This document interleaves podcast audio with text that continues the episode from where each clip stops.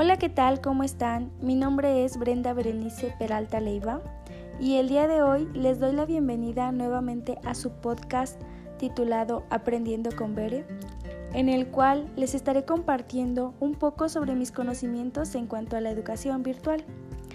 Y es que, ¿alguna vez se imaginaron que existiría la modalidad online? En mi experiencia jamás me pasó por la mente.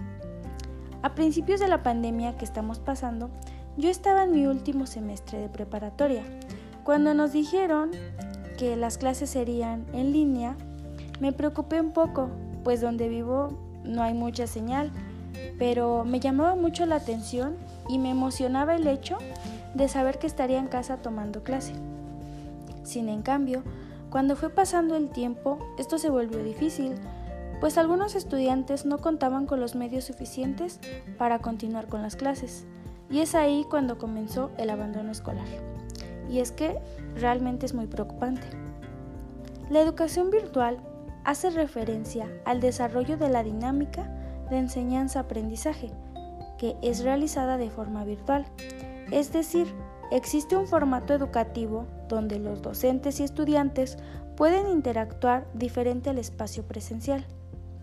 Y como todo, pues tiene sus ventajas y tiene sus desventajas. Algunas ventajas podrían ser que se tiene acceso a la información de manera inmediata. Asimismo, la flexibilidad sobre el manejo del tiempo y lugar. También la autonomía en el proceso del aprendizaje. Y algunas desventajas son que si somos personas donde nuestro aprendizaje se facilita del acompañamiento presencial, o existen problemas de concentración, la educación en línea no será de mucha ayuda. Asimismo, la falta de medios como Internet, computadora o teléfono móvil. Y es que, como lo comenté al principio, a mí sí me preocupó bastante no tener Internet en mi casa, pero no me rendí, sí logré completar mi preparatoria. Y aunque algunos procesos como mi servicio se quedaron incompletos, no fueron ningún impedimento para que lograra comenzar la universidad. Actualmente estoy en cuarto cuatrimestre y es ahí donde estudiaré detenidamente lo que es la materia de educación virtual. Si te gusta o te llama la atención mi contenido, te invito a que cada lunes no te pierdas de mis podcasts. Te agradezco por escucharme el día de hoy y nos vemos en el siguiente podcast.